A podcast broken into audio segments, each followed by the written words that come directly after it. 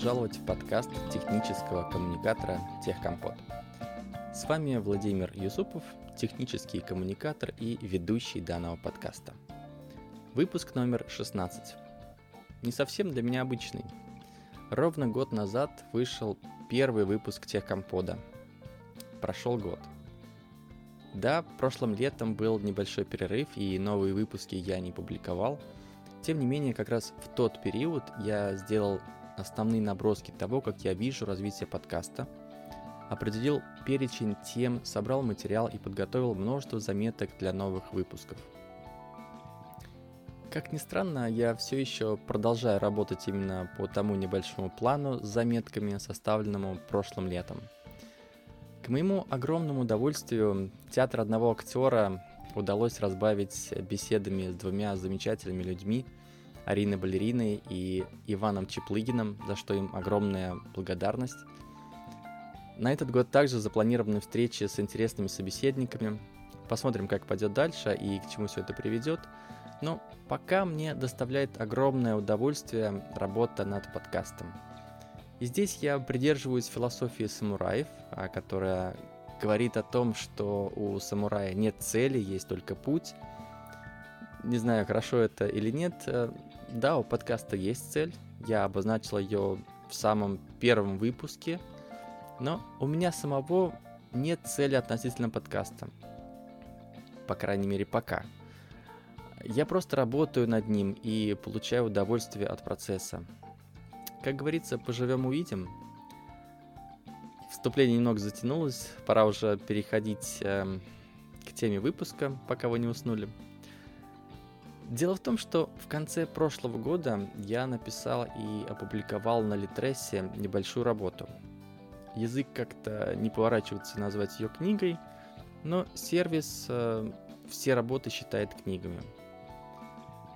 Эта работа или книга родилась в результате выполнения одной из основных задач на работе за прошедший год. Импортозамещения, так называемого. Многие вендоры программного обеспечения ушли из России и прекратили поддержку своих продуктов для российских компаний. В результате потребовалось заместить ушедший софт другими продуктами. В процессе выполнения этой задачи и изучения новых продуктов мы неоднократно сталкивались, не побоюсь этого слова, с отвратительной документацией на рассматриваемые продукты. В частности, э, я говорю об различных руководствах администраторов, инструкции пользователей и так далее. И что больше всего меня опечалило, так это то, что практически всю изученную нами документацию писали инженеры, то есть разработчики продуктов.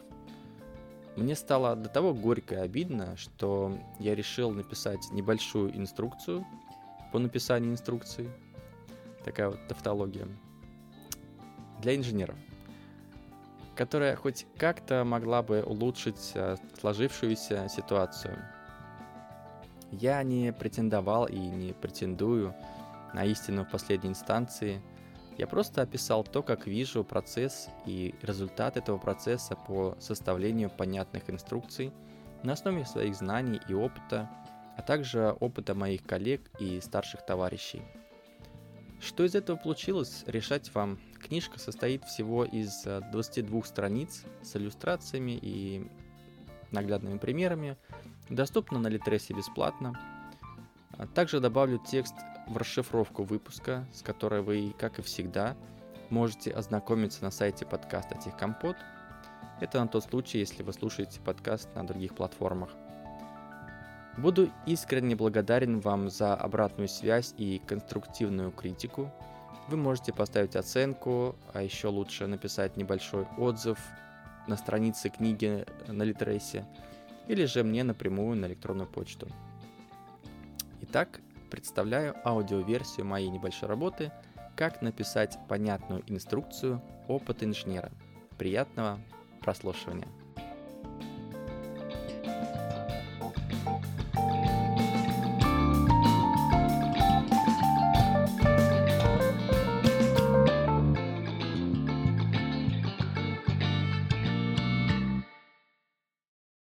Предисловие.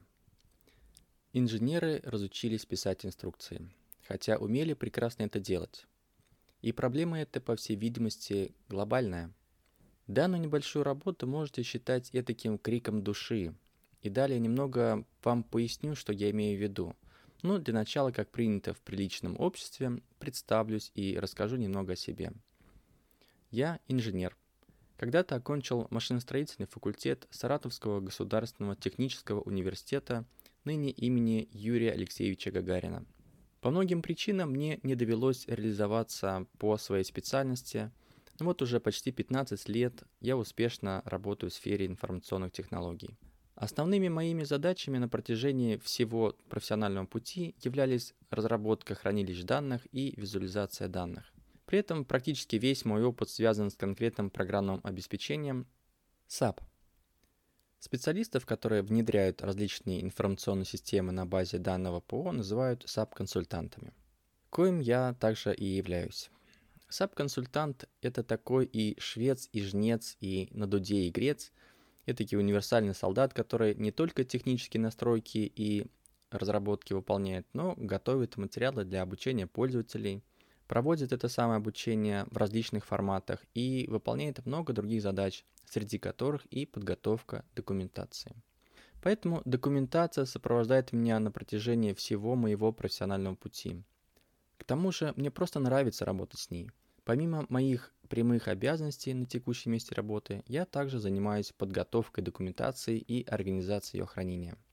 Теперь вернемся к причинам выбора темы – Первой причиной является то, что некоторым моим чуть менее опытным коллегам на протяжении последних полутора лет руководитель ставил задачи по подготовке инструкций по двум внутренним продуктам компании, в которой я работаю.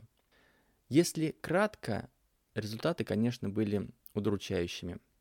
Инструкции были написаны плохо, непонятной структуры документа, непоследовательности шагов и изложения материала и так далее – Хотя, казалось бы, что сложного в написании инструкции? Ни в коем случае не хочу никого обидеть, но, на мой взгляд, это один из самых простых жанров технической документации. Знай себе, пиши пошаговые действия, делай раз, делай два. Неподводную лодку же построить требуется в конце концов. Когда мы анализировали полученные результаты, то подумали, что проблема в конкретных исполнителях. Проводили с ними беседы. При этом я параллельно знакомился с документацией, в частности с инструкциями других направлений в нашей компании.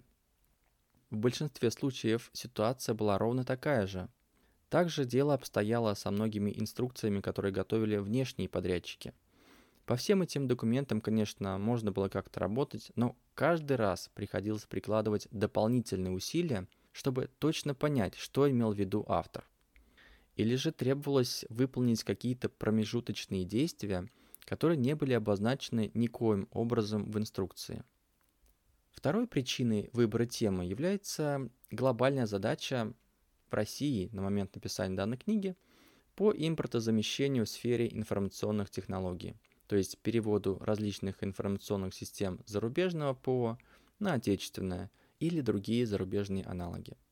Так вот, в рамках импортозамещения в нашей компании мы также рассматривали различные ПО для разработки хранилищ данных и визуализации данных.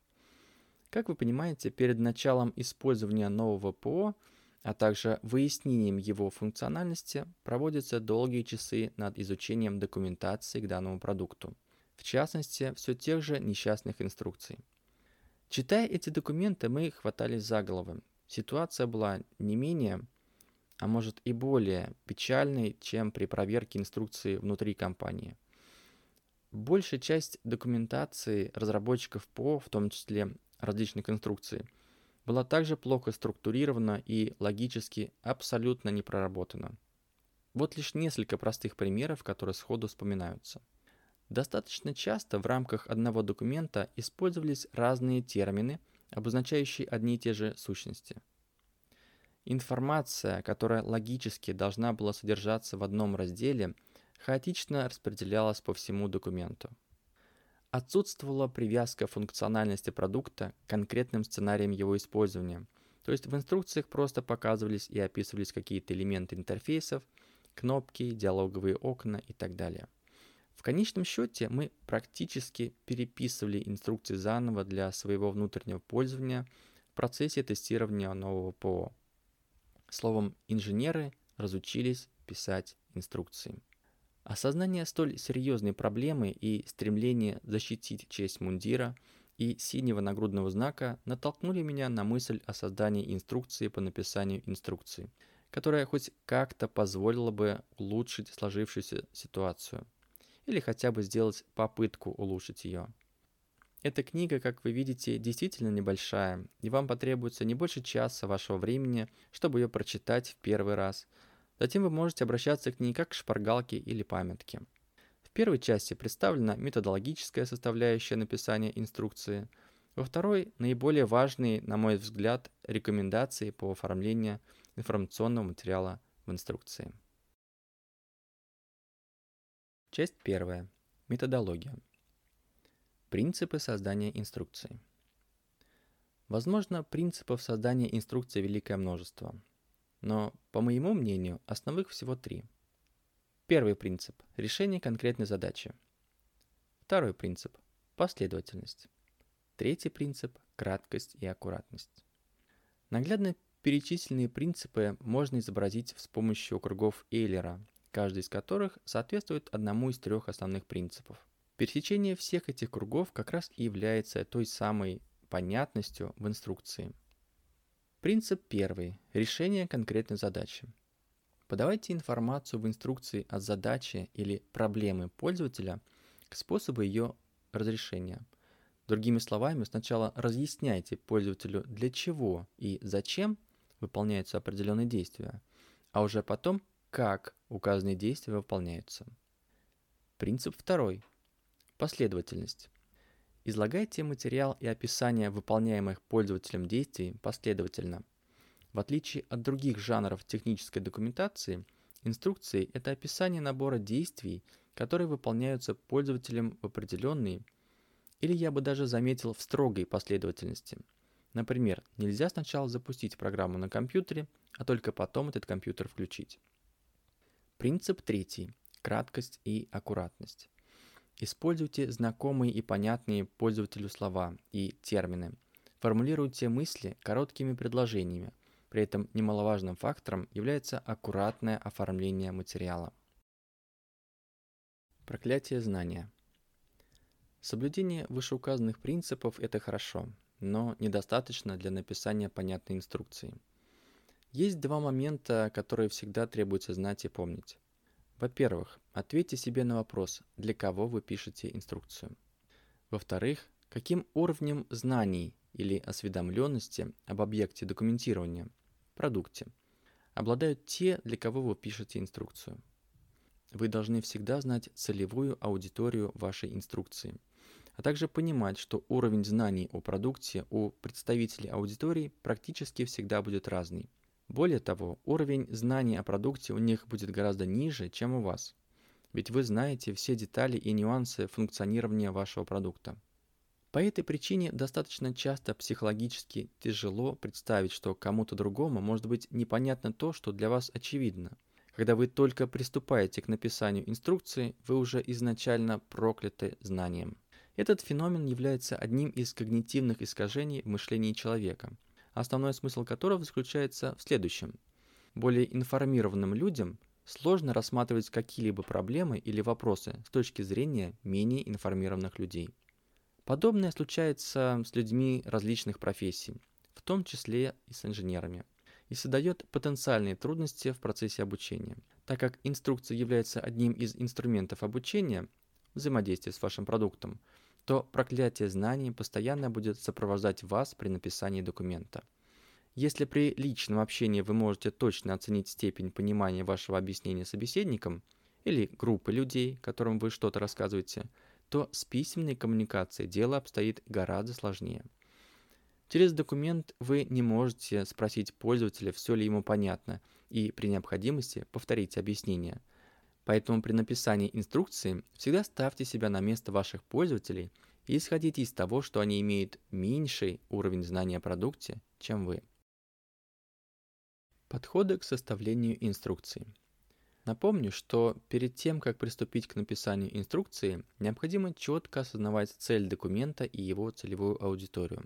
Словом, вы должны понимать, зачем и для кого вы пишете инструкцию. Без однозначных ответов на эти вопросы начинать что-то делать категорически запрещено. Исходя из полученных ответов на два важнейших вопроса, определитесь с подходом к составлению документа. Дело это несложное, ведь этих подходов всего два, во всяком случае известных мне – инструментальный и функциональный. Инструментальный подход. При использовании инструментального подхода описание действий идет от инструмента, продукта или объекта документирования. В этом случае детально и тщательно описывается каждый элемент продукта, как им пользоваться. Например, если инструкция связана с программным обеспечением, то разбирайте все элементы интерфейса – меню, кнопки, формы, диалоговые окна и так далее. Если же вы описываете физические изделия и устройства, то подробному описанию подвергайте каждый его компонент. Функциональный подход. Функциональный подход, иногда его еще называют процессным, позволяет сфокусироваться на конкретных задачах, функциях или процессах, которые пользователи выполняют с помощью продукта. Допустим, что вы документируете информационную систему ремонтной деятельности предприятия. В рамках этой системы существует набор процессов, учет оборудования, планирование ремонтов и так далее. Исходя из конкретного процесса, описывайте не весь интерфейс и функциональность системы, а лишь ту часть, с которой пользователь взаимодействует в рамках конкретного процесса. Например, инструкция оператора по вводу простоев оборудования. Какой подход выбрать? Как показывает практика, пользователи не читают инструкции полностью, а ищут лишь интересующие их разделы. Как правило, эти разделы связаны с выполняемой задачей, а не просто описанием какого-то элемента или группы элементов интерфейса. Поэтому функциональный подход написания инструкции является более логичным и понятным, но всегда бывают исключения. Предположим, количество процессов столь велико, что включение их всех в инструкцию делает документ слишком объемным. В этом случае выбираются несколько основных процессов и представляются с помощью функционального подхода. Элементы интерфейса, не вошедшие в рамки выбранных процессов, описываются инструментальным подходом. Правильный выбор подхода составления инструкции всегда зависит от конкретных условий, в которых находится автор. Структурирование – Структурирование информации – это приведение ее в такой порядок, который позволяет логически связать отдельные части в единое целое для достижения определенной задачи. Структурирование многократно упрощает поиск нужной информации, облегчает восприятие и запоминаемость представленного материала и в конечном счете положительно влияет на обучаемость пользователей. Вы должны и даже обязаны осмыслить весь подготовленный материал для того, чтобы суметь его структурировать. Существует множество различных методов структурирования информации, в том числе и для инструкций. Но наиболее логичным и часто применяемым лично мною является дедуктивный метод. Это означает, что материал в инструкции подается от общего к частному. Сначала представляется высокоуровневая информация, введение в суть выполняемых действий, то есть ответы на вопросы «зачем» и «для чего» для общего понимания, а затем происходит углубление в детали, выполнение пошаговых действий, то есть ответ на вопрос «как?». Всегда держите в голове мысль о том, что пользователи читают инструкции в поисках ответов. Они хотят понять, зачем что-то делать, как это сделать и даже что может произойти, если они чего-то наоборот не сделают. И эти знания читатели или пользователи хотят получить быстро. Четко проработанная структура – это залог создания понятной инструкции – а также огромная и неоценимая помощь, которую вы можете оказать пользователям. Описание действий и указаний. Так как основной информацией в инструкциях является описание указаний и пошаговых действий пользователей, уделяйте должное внимание формулировкам выполнения этих действий. Начнем с того, что в русском языке, да и не только в русском, для обозначения действий и указаний используются глаголы. При этом у глаголов есть наклонение, также обратим внимание на требования стандарта по эксплуатационным документам части изложения указаний. Цитата. В тексте документа при изложении указаний о приведении работ применяют глагол в повелительном наклонении. Конец цитаты. Русский язык в школе все изучали, а также повторяли в рамках обучения в вузах, но, скорее всего, это было давно, поэтому на всякий случай немного освежу ваши знания по теме данного раздела. Для этого я взял у сына прекрасный школьный учебник по русскому языку под редакцией Бабайцевой, и вот что там написано. Цитата. Глаголы в повелительном наклонении выражают побуждение к действию, просьбу или приказ. Конец цитаты. Если при разработке инструкции требуется неукоснительное соблюдение ГОСТов, то ничего не поделаешь, пишите по ГОСТу. Например, открыть люк, нажать кнопку и тому подобное. Но если есть возможность немного отклониться от такой формулировки, лучше это сделайте. Сейчас поясню, что здесь имеется в виду. Есть такая замечательная профессия – технический писатель. Это как раз тот самый специалист, который пишет техническую документацию и оказывает инженерам неоценимую помощь, чтобы мы, инженеры, больше времени уделяли своим основным задачам и не отвлекались на подготовку документации. К сожалению или к счастью для инженеров, технические писатели до сих пор достаточно редкие специалисты в российских компаниях. Да и в целом на территории СНГ, в отличие от э, Соединенных Штатов или стран Европы. Так вот, Основной принцип работы технических писателей гласит буквально следующее. С людьми и для людей. Возьмите на вооружение эту простую, но емкую фразу. При составлении инструкции относитесь к читателю документа, вашему пользователю, с уважением, вежливо обращайтесь к ним.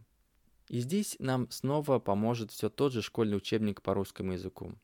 Цитата. При вежливом обращении к одному человеку употребляют глагол в форме множественного числа – повелительного наклонения. Конец цитаты. Если применить это правило к ранее представленному примеру, то получается следующее. Не открыть люк, а откройте люк. Не нажать кнопку, а нажмите кнопку. Вычетка. Под вычеткой понимается тщательная проверка разработанного документа перед его публикацией. Вычетка включает в себя логическую и грамматическую проверки – Логическая проверка. Под логической проверкой понимается корректное, логически правильное описание последовательных действий. Например, сначала должно быть приведено описание процесса формирования отчета в аналитической системе, а уже затем варианты сохранения и выгрузки данных, и никак иначе. Также графические изображения, иллюстрации должны логически совпадать с текстовым описанием. Грамматическая проверка – Грамматическая проверка объединяет в себе поиск, также исправление возможных ошибок – грамматических, синтаксических, пунктуационных и так далее. Двухфакторная проверка. По аналогии с общепринятым методом обеспечения безопасности учетных записей в информационных технологиях, процесс вычетки ваших инструкций должен быть двухфакторным. Первую фазу вычетки выполните самостоятельно, причем как минимум трижды и при этом вслух, а для второй фазы найдите наблюдателя. Наблюдателем может стать ваш коллега-инженер или, возможно, в вашей компании таково имеется, коллега-техписатель. В общем, важно здесь то, чтобы кто-то помимо вас самих прочитал инструкцию и выполнил проверку на логику и грамматику. Часть вторая. Оформление. Зачем нужно оформление? Как уже указывалось ранее, оформление является неотъемлемой частью разработки понятной инструкции. Вы можете подготовить прекрасный материал, но плохое оформление сведет все ваши старания и усилия на нет. Речь здесь совсем не про какой-то креативный дизайн, а про улучшение визуального восприятия информации вашей инструкции. Для этого просто применяйте следующие четыре элемента структуры документа. Заголовки, списки, таблицы, графический материал. Заголовки. Основное назначение заголовков – обеспечение структуры документа. Заголовки позволяют читателям инструкции выборочно просматривать и знакомить только с той информацией, которая на текущий момент им интересна. Каждый раздел документа начинайте с заголовка. Если у разделов есть подразделы, то обязательно их также озаглавливайте – при этом убедитесь, что уровни заголовков визуально различаются. Это правило также касается и нумерованных заголовков. Списки. Списки являются полезным и эффективным инструментом организации материала инструкции, выделения важных идей, упрощения длинных предложений или абзацев. Списки улучшают восприятие информации. При использовании списков для подготовки понятной инструкции обратите внимание как минимум на следующее. Тип, длину и свободное пространство. Типы списков. При имеющихся плюсах списков неправильное их оформление может оказать противоположное, негативное влияние на восприятие информации. Чтобы избежать этого, уясните, какие типы списков существуют и в каких случаях их следует применять. Наиболее распространенные типы списков – маркированные, нумерованные. Маркированные списки применяйте в тех случаях, когда последовательность перечисления не важна. Пункты маркированного списка оформляются одинаковыми маркерами. Нумерованные списки применяйте в обратных случаях, когда последовательность перечисления имеет значение. Пункты нумерованного списка оформляются уникальными порядковыми номерами или буквами, как заглавными, так и строчными. Длина списка. Длина списка – это число элементов этого списка. Каждый список должен содержать минимум два элемента, иначе это уже не список. Что же касается максимального значения элементов, то здесь однозначного ответа нет. По крайней мере, мне подобная информация пока не встречалась. В то же время многие англоязычные ресурсы в части использования списков в технической документации ориентируются на исследования НАСА. Так вот, НАСА рекомендует э, указывать не более 8 шагов в своих инструкциях по чрезвычайным ситуациям. Это связано с тем, что большее количество указаний перегружает мозг в кризисной ситуации – Исходя из этого, считает, что количество элементов списка не должно превышать 8. Так это или нет, проверяйте на практике в каждом конкретном случае, но в качестве ориентира возьмите опыт зарубежных коллег. Свободное пространство. Не могу сказать, что этот момент является критичным для написания понятной инструкции, но лишним он точно не будет – Добавьте совсем немного свободного пространства между элементами списка, и вы дополнительно улучшите восприятие текста. Таблицы. Таблица – это элемент визуализации текстово-цифровой информации в структурированном и наглядном виде. Нумерация таблиц. Все таблицы вашей инструкции последовательно нумеруйте арабскими цифрами. Например, таблица 1. Существует два варианта нумерации таблиц – сквозной и секционный. При сквозной нумерации таблицы нумеруются последовательно по всему документу, независимо от того, в каком разделе они находятся. Например, таблица 1, таблица 2, таблица N. При секционной нумерации в каждом разделе документа таблицы нумеруются последовательно и независимо от таблиц других разделов. В этом случае нумерация содержит номер раздела – и порядковый номер самой таблицы. Например, таблица 1.1 – это таблица номер 1 в разделе номер 1. К слову, к таблицам приложений в основном применяется секционный вариант нумерации. Особенность лишь в том, что вместо номера раздела приложения может использоваться заглавная буква. Например, для приложения 1 – таблица 1.1, а для приложения А – таблица А.1. Номер указывайте сверху непосредственно над таблицей.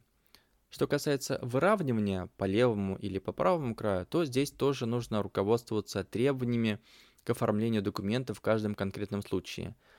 Например, согласно требованиям ранее упомянутого стандарта по эксплуатационным документам, слово «таблица» с порядковым номером указывается слева, над левым верхним углом таблицы. Наименование таблиц. Каждой таблице в вашей инструкции давайте точное и краткое наименование, которое отражает суть информации в таблице. Наименование указывайте сразу за порядковым номером. Например, таблица 1 «Правила форматирования документации». Иногда возникает вопрос, какой знак препинания ставить после порядкового номера, точку или тире. С моей точки зрения, это не имеет абсолютно никакого значения, так как не оказывает влияния на ту самую понятность инструкции. Размещение таблиц. Таблицу размещайте как можно ближе с тем местом в инструкции, где она впервые упоминается. Желательно сразу после абзаца, в котором упоминается эта таблица. При этом обращение к таблицам в тексте инструкции выполняйте по их номерам, а не по их расположению. Графический материал. Под графическим материалом понимаются иллюстрации, рисунки, фотографии, скриншоты и диаграммы. При описании интерфейсов обязательно используйте скриншоты с выделением конкретных элементов интерфейса, о которых идет речь в шаге инструкции. Все графические изображения в документации считаются рисунками. Нумерация графического материала. Правила нумерации графических изображений в инструкции аналогичны принципам нумерации таблиц. Отличие только в том, что вместо слова «таблица» используется слово «рисунок». Наименование графического материала. Здесь также по аналогии с таблицами. Единственное отличие в размещении наименования. Текст наименования рисунка располагайте непосредственно под графическим изображением, рисунком. Часть третья. Памятка. Соблюдайте принципы создания инструкции. Осознайте главную задачу или проблему, стоящую перед пользователем. Затем последовательно и понятными пользователю словами опишите его действия для решения данной задачи. Помните о проклятии знаний. Во время написания инструкции всегда ставьте себя на место вашего пользователя. Помните, что он имеет меньший уровень знаний о продукте, чем вы. Описывайте действия пользователя в повелительном наклонении. Побуждайте пользователя выполнить нужное действие. Обращайтесь к нему вежливо. Используйте глаголы в форме множественного числа повелительного наклонения. Аккуратно оформляйте инструкцию. Плохое оформление может свести на нет всю полезность и понятность материала. Для улучшения визуального восприятия информации в инструкции используйте заголовки, списки, таблицы, графический материал. Вычитывайте документ. После окончания работы над инструкцией обязательно прочтите написанное вслух. Пройдитесь по всем шагам самостоятельно. Это простое действие позволит выявить и устранить логические и грамматические ошибки. Вычитывайте документ. После первой вычетки обязательно прочтите написанное вслух еще раз – Повторно пройдитесь по всем шагам самостоятельно. Это очень простое действие, позволяет дополнительно выявить и устранить логические и грамматические ошибки. Вычитывайте документ. После второй вычетки обязательно прочтите написанное вслух еще раз. В третий раз пройдитесь по всем шагам самостоятельно. Это совсем простое действие позволяет дополнительно выявить и устранить логические и грамматические ошибки. Ответьте на вопросы самоконтроля. После вычетки инструкции ответьте себе на три простых вопроса. Что я пытался сказать? Сказал ли я то, о чем собирался? Понятно ли это тому, кто впервые слышит об этом? Если хотя бы один из перечисленных вопросов вызывает у вас трудности с ответом, вернитесь к началу работы над инструкцией. Покажите товарищу. После ответа на вопросы самоконтроля попросите коллегу протестировать инструкцию – Получите обратную связь и при необходимости доработайте документ. Послесловие. Дорогой коллега, представленный в данной книге материал не является исчерпывающим руководством. Много зависит от конкретных условий, в которых вы находитесь, и требований, которые предъявляются к вашему документу. Но приведенные принципы и рекомендации помогут вам в большинстве случаев подготовить понятную вашим пользователям инструкцию – если у вас возникнут вопросы или замечания по затронутой теме, свяжитесь со мной по указанным в подписи адресу электронной почты. Я всегда открыт к диалогу, а также рад новым знакомствам. Благодарю вас, что уделили внимание моей небольшой работе и желаю вам успеха в написании понятных инструкций.